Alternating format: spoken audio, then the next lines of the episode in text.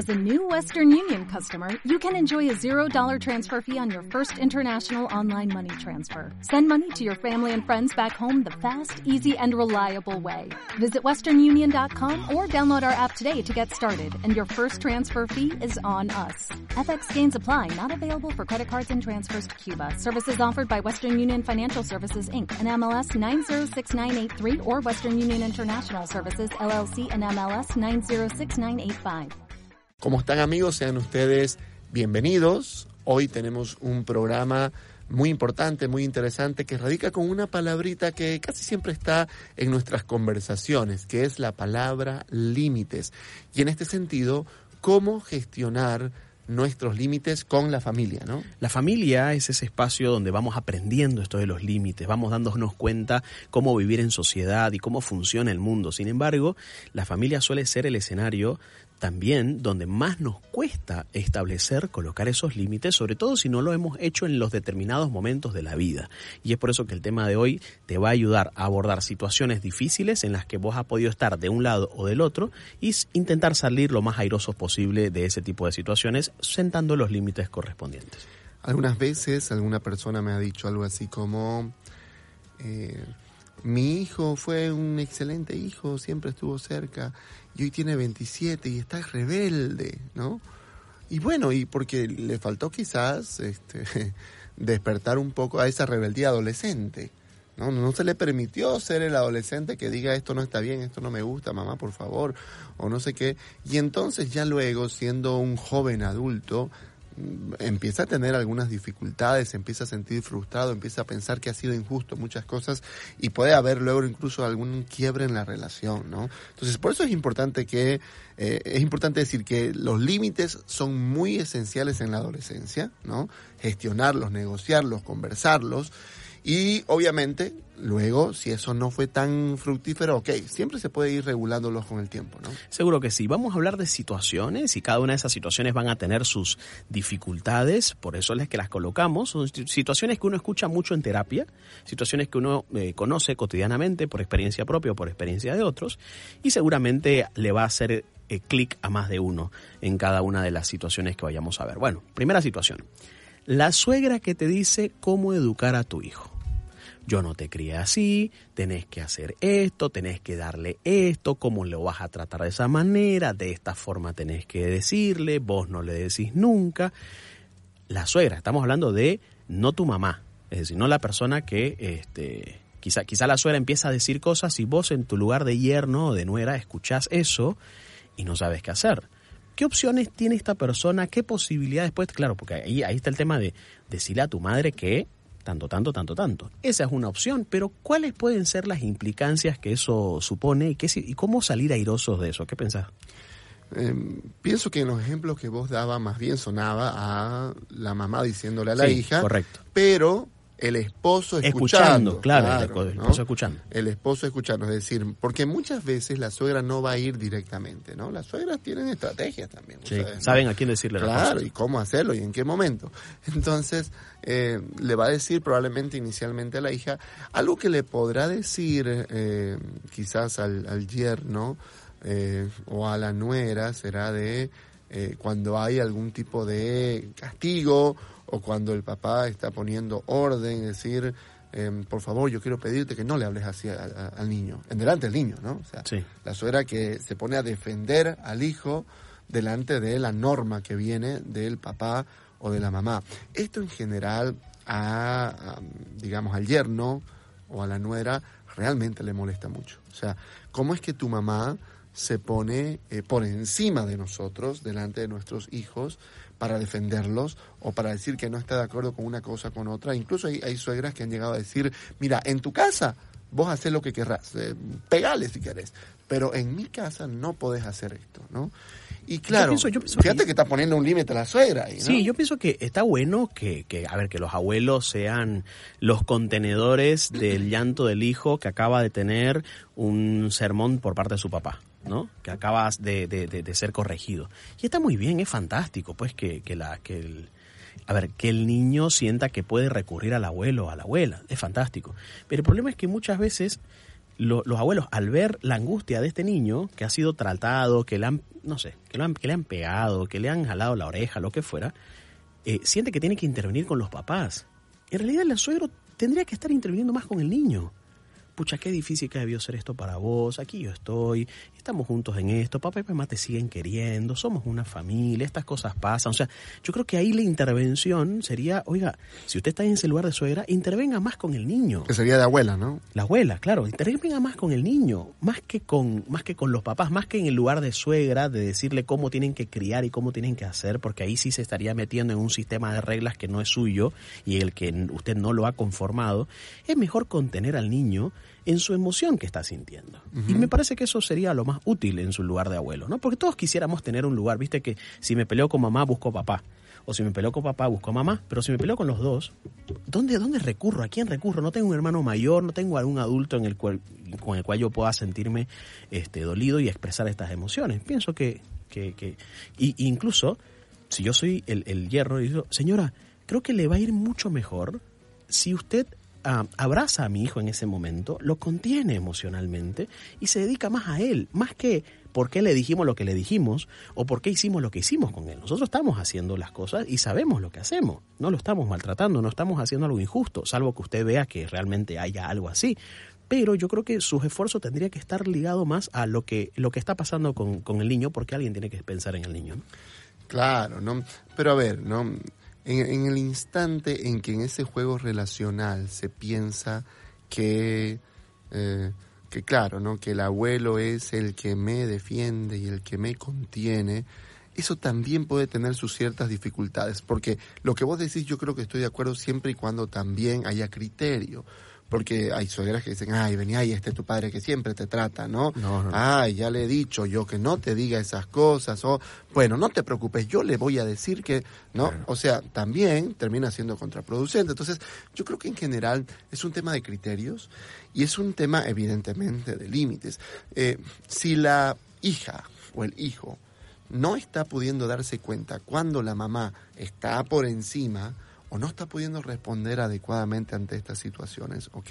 Seguramente que eh, tendrá que intervenir directamente ya el yerno eh, o la nuera para decir, mire señora, yo le agradezco, yo sé que usted nos ayuda mucho, sé que usted es muy buena con, con nuestros hijos, pero yo quisiera pedirle esto, ¿no? Y que se pueda conversar. Las cosas que no se conversan terminan luego explotando, ¿verdad? Entonces la posibilidad de conversar y de ser estratégicos, ¿no? Acordémonos que en una pareja todo lo que tiene que ver con la familia de origen es lo que llamaría Goldman un problema irresoluble, es decir, es algo que no va a cambiar por más que yo insista e insista, mi suegra no va a cambiar su carácter para hacerme sentir más cómodo a mí. Mi suegra no va a ser nunca como mi mamá. Tampoco. Entonces, ¿qué tiene que hacer una pareja eh, estratégica y una pareja inteligente? Tiene que buscar mecanismos que hagan que se adapte esta situación para que no sea un problema para ellos. ¿no? Siguiente situación. El hermano que te pide prestado dinero. Vos le das, pero no te devuelve. Y luego te vuelve a pedir prestado. Es decir, o es, un, un hermano o una hermana que está acostumbrado pues a que le resolvas el problema, que lo saques de apuros, que le prestes dinero, que... se aprovecha un poco. Se aprovecha, por supuesto, de la situación y estamos hablando de un hermano que ya tiene su familia, eh, eh, eh, al que le pide no es a una persona soltera, sino que más bien es a alguien que tiene su esposa, que tiene sus hijos, que tiene sus gastos, que tiene su economía y eso empieza a ser difícil porque, claro, pueden darse muchas cosas, entre ellas prestarle sin que nadie lo sepa. Sí, casi siempre empieza a pasar eso después de un tiempo, ¿no? Que si ya discutimos una vez con que yo le presté dinero a mi hermano y no te dije, si ya lo hicimos eso, en algún punto em, eso empieza a generar molestia entre mi pareja y yo. Entonces, ¿qué hago? Dejo de comentarle lo hago ocultas hasta que un día eso se descubre y termina siendo un problema importante. En general, cualquier cosa que yo voy ocultándole a mi pareja sistemáticamente es una bomba de tiempo. Es una bomba de tiempo que un día va a, a explotar. Y el mismo hecho de que empiezan a haber demasiados baches, demasiadas cosas que yo no conozco de lo que vos haces, termina siendo como un resfriado en la relación que los puede empezar a alejar emocionalmente. Entonces es muy importante eh, pensar en esto, ¿no? Eh, ¿qué me pasa a mí cuando mi hermano viene con esta actitud? ¿Qué siento yo? Recién conversaba con una persona justamente que por... Eh, eh, por distintos motivos, ya sea porque es una persona profesional, una persona que le ha ido bien económicamente, que es muy metódica, en fin, no solamente la hermana, eh, creo que todos en la familia, si tienen alguna situación financiera, acuden a ella. ¿no? Entonces, y ella eh, llegó a decir algo así, ¿sabes qué? y eso no lo voy a cambiar, decirle a la pareja, no, no lo voy a cambiar, vos tenés que aceptar, ¿cómo yo no voy a...? Y está bien, si es que yo puedo ayudar a mi familia, Seguramente que, hay una justicia, sobre todo a mis papás, si son ancianos, qué sé yo, pero si yo voy a poner en peligro la economía de mi familia, de mi propia familia, si yo voy a poner eh, en peligro, voy a endeudarme yo o voy a terminar lo que pasa muchas veces pagando el crédito de mi hermano que no lo pagó, ok, es una cosa que, em, que de alguna manera es una sobreprotección. Yo no le permito a esta persona poder em, encarar con, con eh, encarar adecuadamente las eh, consecuencias de sus propios actos. Si yo quiero ponerle límite a mi hermano, yo tengo que entender que, que hay roles que yo desempeñé en esa familia de origen como hermano mayor, como la persona más sabia o como el punto de referencia ante muchas cosas o el sacador de apuros o el conciliador de los conflictos familiares. Y ahora que yo tengo mi otra familia en la que desarrollo roles, roles como el rol de papá, rol, rol de esposo, es importante que uno como adulto pueda pensar y decir, ok, ¿cuánto tiempo más voy a desempeñar ese rol? ¿Cuánto tiempo más voy a seguir siendo el salvavidas de mi familia de origen? ¿Cuánto tiempo más voy a ser el punto de referencia y el que siempre intenta que todas las cosas estén bien de mi familia de origen? Y si yo en algún momento le digo, miren señores, a partir de ahora ya no pueden contar conmigo para cuando tengan un conflicto entre los dos, porque sucede que yo estoy de viaje de trabajo y ustedes me llaman solo porque se pelearon el uno con el otro, yo ya no voy a estar ahí para poder sacarlos de apuros y ese tipo de situaciones porque yo ya tengo otra vida. Me parece importante sentar los límites, pero sentar los límites no es no me llamé. Sentar los límites es decir, yo renuncio a este rol. Ese rol que quizás en su momento mi familia necesitó de mí. Pero al día de hoy ya no estamos en esa situación. Al día de hoy ya no estamos en ese contexto. Yo necesité ser el salvador, el que se hacía cargo de las cosas, pero al día de hoy ya no puedo seguir realizando ese rol porque ya no somos los mismos chiquillos de antes. Y es injusto de alguna manera porque pensemos, ¿no? Eh, eh, esta persona de la que yo contaba, como muchísimas otras que, que he podido conversar alguna vez, tenían miedo a hacer su propia familia. Es más, ni siquiera lo habían contemplado porque son tan imprescindibles para su familia de origen que pensar en desarrollar mi propia familia es una cosa que no, no hay un anhelo, no hay un deseo, no se desarrolla muchísimas veces detrás de, ok, yo no sueño con tener pareja, con tener familia, es probablemente porque soy demasiado imprescindible para mi familia actual. ¿Para qué quiero más hijos si ya tengo como cuatro o cinco a los que tengo que acompañar y atender todo el tiempo? Siguiente situación. El padre que te dice qué estudiar o a qué dedicarte, invertir o no invertir, el padre que se mete un poco en tus decisiones económicas, profesionales, eh, de sustento eh, adulto, es también una situación difícil porque estamos hablando de que la voz de la experiencia me está diciendo algo. ¿No? Y yo de pronto tengo una idea del campo laboral quizás que él tiene distinto.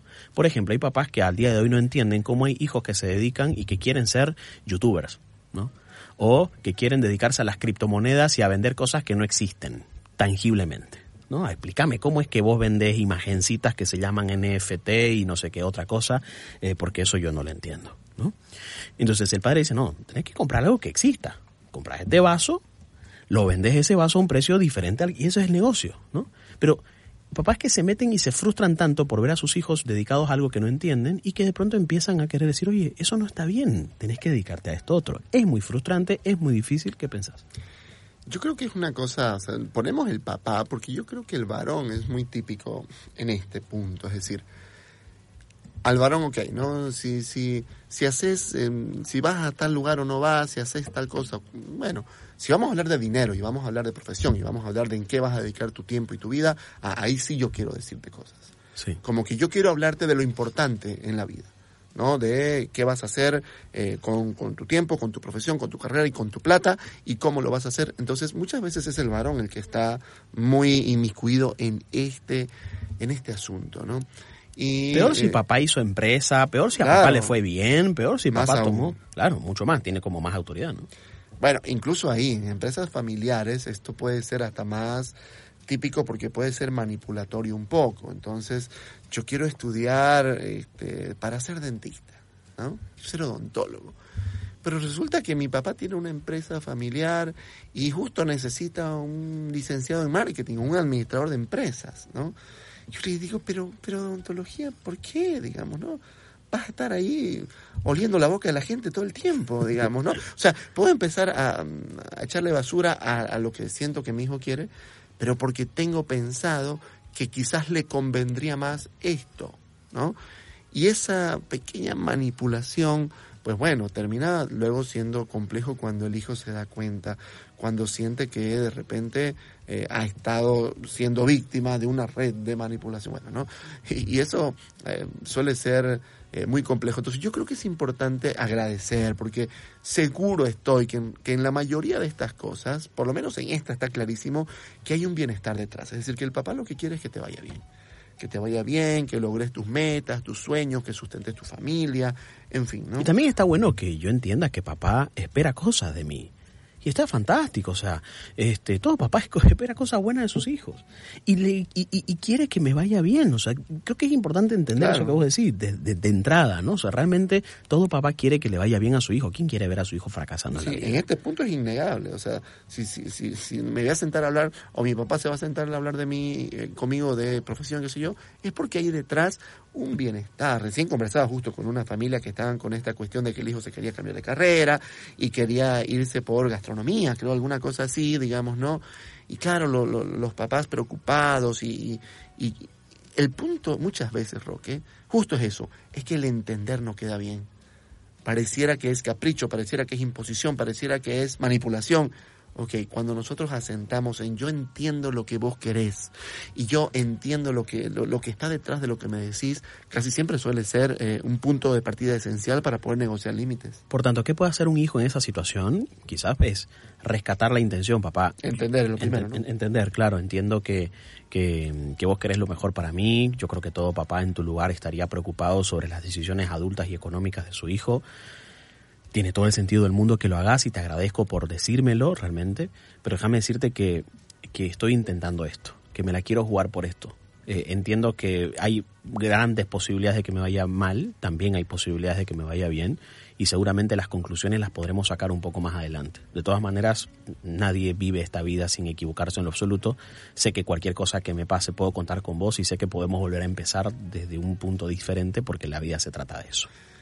O al revés ¿no? Me imagino al papá diciéndole, a ver, un buen papá es de, un joven adulto, ¿no? O de un adulto joven, como queramos verlo. es un papá que sabe hacer preguntas. Un buen papá sabe hacer preguntas, ¿no? Entonces, eh, ¿has considerado cuánto gana un odontólogo cuando inicia? ¿Cuánto tiene que invertir? ¿Has considerado cuánto tiempo y qué tipo de especialización tiene que hacer continuamente? O el estilo de vida que vas a tener. Entonces, ¿has considerado estas cosas? ¿Has tenido en cuenta esta situación o esta otra? Eh, ¿Te proyectas al futuro? ¿Te ves siendo feliz haciendo esto? Entonces, el papá también puede decir, mira, yo te hago estas preguntas no porque quiero molestarte, sino porque de verdad quiero sentir que estás tomando una decisión porque realmente eh, lo querés y estás seguro, no porque estás encaprichado, no por, por razones equivocadas. Entonces, hacer preguntas es un arte que todo papá y toda mamá, sobre todo ahí en, hijos eh, adultos jóvenes, es esencial, sobre todo porque al final yo tengo que decir, mira, ok, una vez hemos visto estos pros y contras, una vez me has respondido estas preguntas y lo hemos hecho en serio y veo que vos has averiguado, te has informado eh, de cuánto gana, de, de, de, de, qué tan fácil o difícil es, pros y contras, qué sé yo. Ok, yo no te voy a obligar, yo no te voy a decir qué hacer eh, ni qué no hacer, simplemente me quedo tranquilo de pensar que estás tomando los riesgos y estás sabiendo cuáles son los riesgos de los que vas a tomar, pero, como decías vos, que al revés, Si el día de mañana algo no te funciona, que sepas que podemos volver a sentarnos y conversar. Fantástico. ¿Qué pasa si papá o mamá, siguiente situación, ¿no? Disponen de mi tiempo. Yo soy un hijo, hijo adulto, eh, joven adulto, todavía vivo en casa de mis padres o no, porque hay papás que hacen esto aunque el hijo no viva ya en Sí, casa sí. de ellos, ¿no? Este, ¿me puedes recoger? ¿No? O la hermana. ¿no? Disponen de o, mi a, o, a la, o la hermana. O sea, hola hijo, ¿puedes recoger a tu hermana? También. Sí, claro, claro, por supuesto. Disponer de mi tiempo. Eh, hace, es como que me trata como si estuviera todo el tiempo disponible, casi como si no estuviera haciendo nada. Mm. ¿No? O que nada, lo que yo hago es realmente importante. Mamá, ni siquiera me preguntás si estoy ocupado o no. O sea, me hace sentir que dispones tanto de mí, dispones tanto de mi tiempo, que no siento mucho respeto por lo que yo hago. Quizás hasta estás pensando que lo que yo hago son burreras, Claro. que no tienen valor alguno. Que por supuesto que puedo dejar de hacerlo un ratito con tal de saciar tu necesidad en ese momento. Pero me cuesta ponerte límites a eso. Y es la mirada de, de un papá, de una mamá sobreprotectora. Pienso, eh, pienso en mí, ¿no? Pienso en mí que veo a mi hija que está jugando ahí con sus muñecas, digamos, ¿no? Y le digo, ya, ya, ya, vamos, vamos, a hacer la tarea, ¿no? Hay que hacer la tarea, hay que cumplir con esto, tiene que acomodar, vamos a bañarse, ahí viene la cena. Entonces, es la mirada de que, ok, ese tiempo, digamos, eh, que no está estructurado, ¿no? Eh, es una cosa que no es tan importante, luego tienen que haber las cosas importantes. Luego, además, si yo le pido cosas, ¿no? Ve- Venga, tiene que barrer acá, tiene que trapear, tiene que lavar los servicios, no sé qué cosas que tienen que ver también para eh, una ayuda para mí, lo cual no está mal, por supuesto. El problema es que ya mi hijo creció, no está jugando con muñecas, ¿no? No está perdiendo su tiempo. No está mirando tele. Claro, es, es el ahora está haciendo su vida. De alguna manera, Roque, se parece un poco a la cuestión de lo económico, porque también es un recurso, digamos, lo económico y el tiempo son recursos súper valiosos, ¿no? Y que el adulto lo- lo- los necesita utilizar como mejor sienta que lo tiene que hacer, ¿verdad? Entonces, cuando la familia no respeta lo que yo hago con estos recursos adultos, que son mi tiempo y mi dinero, ok, hay un problema importante. Entonces, de alguna forma sí se, se parecería a lo que decíamos cuando hablábamos de, eh, del tema del dinero, ¿no? De ver hasta dónde y hasta cuándo yo voy a permitir esto y eh, también yo me voy a sentir demasiado imprescindible. Otra vez, no voy a poder desarrollar mis metas, mis sueños. Voy a estar viendo eh, los cumpleaños y los calendarios y las cosas que mis padres o mi familia me pide para ver cuándo salgo de vacaciones. Tengo que estar todo el tiempo repasando qué me van a pedir acá para ver qué voy a hacer yo. ¿Qué podrá hacer un hijo en esta situación? ¿Qué podrá hacer un hijo en esta situación? Ve que dispone de su tiempo, ya esta cosa no ha pasado, mamá, por favor, este, mi trabajo, respetá, eh, tengo mi casa, pero pareciera que, ok, ya, ya, ya, pero vuelve a ocurrir. Claro. ¿Qué, qué, qué, qué pensás que puede ocurrir? ¿Qué puede, qué puede hacer esta persona? En general, Roque, creo yo que todos los límites con la familia van a generar algo de ruptura. Muy bien. ¿no? Algo de ruptura. Y eso es justo lo que nos cuesta, ¿no? A los hijos en familias más aún acaparadoras, ¿no? Pero yo tengo que Algo se va a quebrar dispuesto. ahí, Es algo se va a quebrar Es ahí. imposible que no se quebre algo, Sí. ¿no? Pero que se quebre algo no significa que sea irreparable. O que se quebre todo, Sí, por supuesto. ¿no? O, O para siempre. O para siempre. Pero yo tengo que lidiar, porque claramente muchos de estos límites de, de- familias hacia sus hijos o hacia los hermanos y qué sé yo, tiene que ver con manipulación. Por lo tanto, yo lidiar con la culpa que siento de decirle no a mi mamá, lidiar con este, la angustia, la tristeza o el miedo ¿no? que me genera, pues bueno, es justamente eh, a eso a lo que yo tengo que estar dispuesto. Es decir, yo tengo que saber que me va a costar, que voy a sentir miedo, que voy a sentir culpa, que me voy a sentir eh, triste, pero tengo que estar dispuesto a tener micro rupturas, ¿no? Micro rupturas. Y luego, no tengo que ser, en, en general, Roque, creo yo, que mientras más eh, directo empiezo a ser, menos funciona. ¿ok? El límite que yo pongo, voy y le digo, ¿no? Listo, ¿saben qué? Lo estoy bloqueando, miren, aquí bloqueándolo, estoy, no me van a llamar más, no voy a, solamente cuando yo quiera llamarlos los voy a llamar, digamos, ¿no? Una cosa así muy, que va y se choca. si, si lo sutil genera culpa, si yo voy y le grito, voy a generar culpa por tres. ¿Qué va a pasar? Después de un tiempo me voy a arrepentir, me voy a sentir mal, pobre mi mamá, como le hablé así, no puede ser. Y volvemos al mismo lugar. Entonces, lo más seguro es empezar a ser estratégicos con esto, ¿no? Eh, Yo creo que otra estrategia, digamos... Perdón, pero, pero quiero decir algo, algo sutil. Estratégico significa, entonces, me llaman, ¿no? Eh, y yo empiezo a hablar y no hablar. Hola mamá, ¿cómo estás? Sí, sí, sí, porque tenemos que hacer esto, ¿no? Ah, claro, claro, pero un ratito mamá. Esto, empiezo a, hacerle dar cuenta a mi mamá que tengo otras cosas. Hasta que diga, ay, ay, ya te llamo después, por ejemplo. Algo que puede funcionar, creo yo, para este hijo es poder hacerle, a ver, buscar que la mamá le diga, mamá, ¿qué esperas de mí ahora? ¿Ante qué situación eh, puedo yo esperar que vos me pudieras llamar? ¿Cuáles son las cosas a las que crees que yo pudiera auxiliar o estar en este momento de tu vida? Porque cuando la mamá traduce eso en expectativa, yo espero esto, esto y esto de vos, de pronto se empieza a dar cuenta o que está pidiendo mucho o lo que pide en realidad es poco, pero lo que dice es como, me llama por, por, por cosa automática, un comportamiento automático, que en realidad no es que yo espero que vos seas mi chofer, pero te llamo por alguna razón como que eh, siento que todavía estás en la casa, que todavía tenés 16 años y todavía sos el único que maneja este, la computadora y el único que me puede auxiliar a esto. Entonces yo digo, no, en realidad no es correcto, creo que vos tenés que hacer tu vida, pero de alguna forma siento que automáticamente lo hago. Entonces ahí quizás el trabajo es otro. Puede, ser interesante preguntarle a tu mamá, preguntarle o a tu papá, quien dispone de tu tiempo, ¿qué esperas de mí? ¿Cuáles son tus expectativas para conmigo en este momento de la vida? Y yo creo que eso es algo que, una conversación que puede traer mucho fruto. Tristemente, para cerrar este punto, muchas veces justo ese es el hijo que equilibra las cosas, por ejemplo, en la pareja de papás, ¿no? Si no está ese hijo equilibrando las cosas un poquito ahí, la pareja se desequilibra. Entonces, por eso casi siempre acuden a este tercero que los equilibra. Entonces, darme cuenta de esto para, para pensar que, claro, no, no, no puedo hacer de cuenta que, que no me importa y voy a ir a gritarles, no. Empezar a entender igual, quizás hacer muy sutil, Quizás empezar a hablar constantemente, pucha mamá, te cuento que eh, tengo este proyecto, me han pedido esto en el trabajo, estoy a full porque me han pedido esto, mi jefe te cuento que me, se porta de esta manera, te cuento que hoy en la mañana tengo una reunión muy importante, he agarrado un nuevo proyecto, empiezo a hablarle a mis papás de lo ocupado que estoy o los proyectos que tengo, las cosas que voy teniendo por hacer y, le quiero para, para que haya esta conciencia de que obviamente estoy ocupado durante ciertos periodos del día. ¿no? Última situación, la madre critica constantemente a mi pareja. Mi madre critica constantemente a mi pareja, o mi padre, lo que fuera. Es decir, o mi pareja ya sea que esté casado o ya sea que no lo esté. Entonces ahí la situación incómoda puede ser, ¿le digo a mi pareja lo que mi mamá está diciendo de él?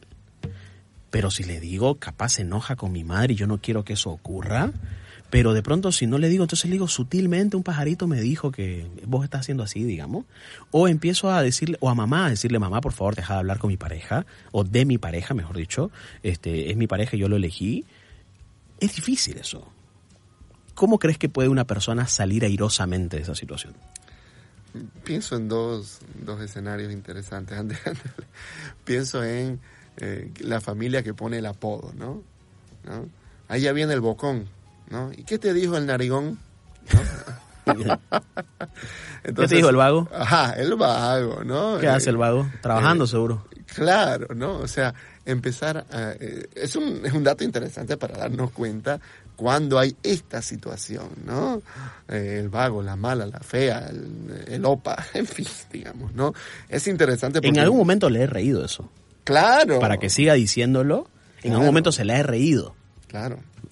Entonces, eh, seguramente que empezar a darme cuenta y a pedir, por favor no le digas así, puede ser una, un inicio interesante, ¿no?